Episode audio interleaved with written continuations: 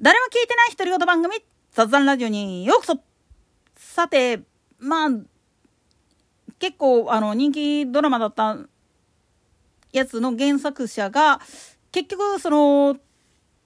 テレビ局および脚本家が自分の書いてる物語を改変したっていうことで激怒してツッコミ入れたら余計に叩かれてで身投げしたっていうニュースがめっちゃ流れてるわけなんやけどこれ先にお断りしておくと同人作家特にコミックとかラノベの二次創作をやっている同人作家さんを見下すっていうかけなすっていうつもりは全くない上で言わせてもらうけどそれと同じノリで大手メディアがやってどうすんだっていう話なんです。今回のケースで言ってしまうと。もっと言い方を変えてしまったらなんでまあ言ってみると同人誌っていうのは自費出版っていうのがほとんどで出版会社を通さないのか？あるいは流通経路としてそういうまあ同人誌を取り扱っている書店でないとあの入手不可能なのかっていう実態っていうのを知った上でちょっと考えてほしい部分があるんですよね。それはなぜかっていうといくらまあ言ってみると原作者にロイヤリティ払いますよ言ったかって改変してしまったらそれは意味がないんですよ。もっと言ったら自分のオリジナル作品なのに人がまあ言ってみればタイトルだってパクって中身変えてしまってもう内容ぐちゃぐちゃにされてしまったって言ったらそらもう著作権違反やし当然だけれどもそれってどうなんっていう話になってくるわけなんです。同人作家さんでもこれ絶対にやってはいけないルールっていうのがあるんですよね。それは作品に対してリスペクトの気持ちを込めて書くのはいいんだけれども自分の妄想だけを暴走させて書いてしまうっていうのは絶対やってはいけないことなんです。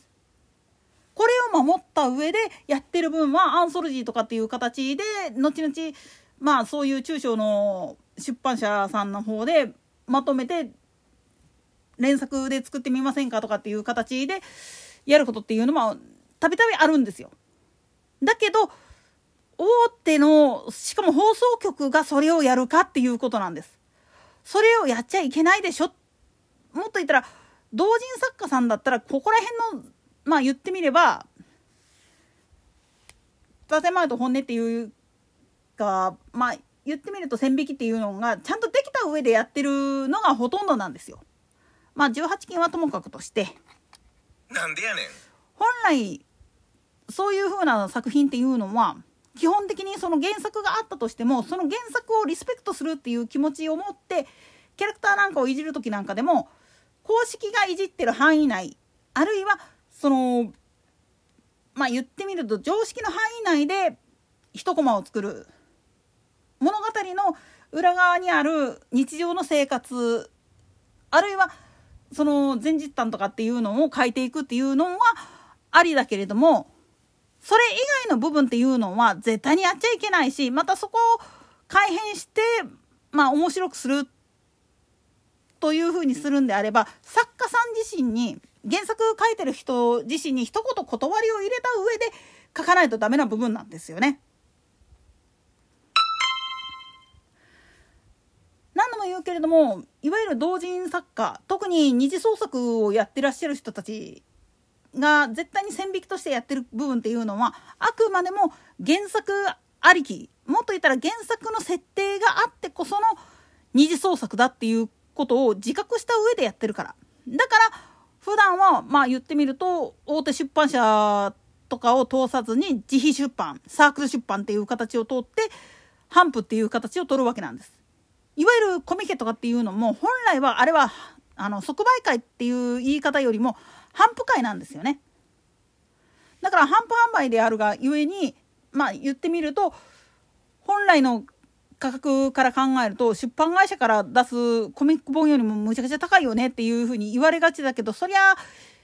個人でやってるし小ロットでの印刷会社さんへの発注かけてるしとかっていう風な話になってくるとそらねっていう話になってくるんです。で今回ちょっとまあ野暮な話話脱線して申し訳ないんだけれども実は石川県内のあの印刷屋さんで同人の印刷を引き受けているところの大手が今回の地震で被災してちょっとひょっとしたらっていうのもあって大変な目に遭ってる人たちもいるわけなんですよ同人作家さんの中には。実際に冬込みの後の年始早々インテとかのコミケがコミコンとかがちょっとそういう事情があって反復会ができなかったっていう人たちもいるわけなんですよね。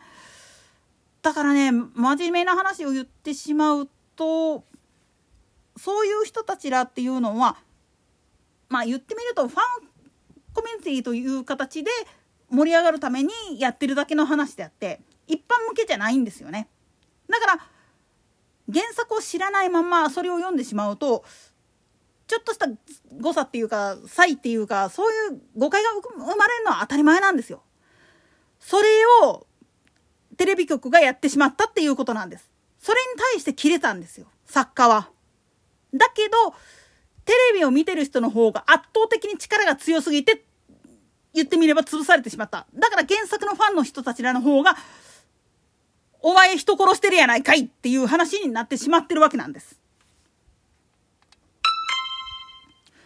だからこそ本当にね映像化するっていうのが難しいってよく言われる最大の原因っていうのは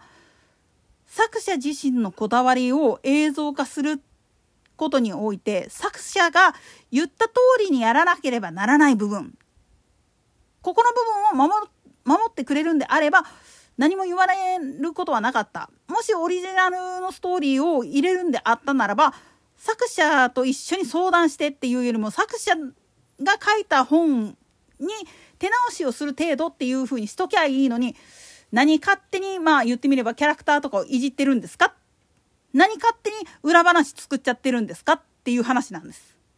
それを映像化してしまってるわけやから当然だけれども原作を知ってる人はなんやねんこれっていう話になってくるし原作知らない人はあこういう漫画なんだっていう感じで取られて原作読んでは？こっちの方がおかしいよねっていう風になってしまって誤解が生まれてしまうわけなんです。だから実は一部の作品っていうのは映像化ができない映像化 NG っていう風に作家の方から出してるの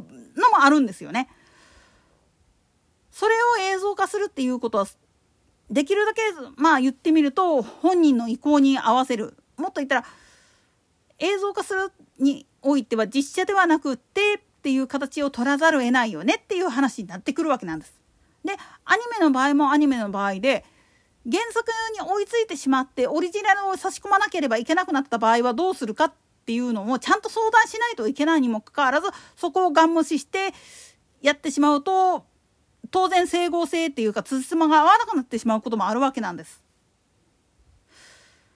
まあ本来だったらこれガンダムっていうよりも富野義行が描きたかったガンダムを通じてのニュータイプ論っていうのを説明した方が本当は早いんだけれどもこれやりだすとちょっとまた話が脱線してしまうんで今回はちょっと置いときます。なんでやねん。だけど映像化するっていうことにおいてテレビ局っていうのはどうしても視聴率もっと言ったらスポンサーが払ってくれるロイヤリティっていうのがうまみだからそっちの方を優先してしまってっていうところがあるんですよね。だけど本気でねそのドラマをいわゆる二次創作っていう形の同人のの同人作家のノリで作るっていうのは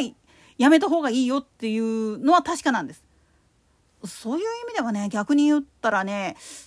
あのほんまにドラマ作りのうまい放送局っていうのはいい作家さん脚本家さんがいるなっていうふうに思うんですよね。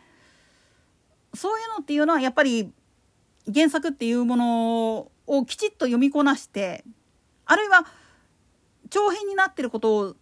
前提になるだけまあ言ってみると作家さんが描きたかった描きたかった部分の補足っていう形で映像化してるんよねっていうのがよくわかります。まあしばらくあそこはね叩かれるでしょうね。いろんな意味で。といったところで今回はここまで。それでは次回の更新まで。ごきげんよう。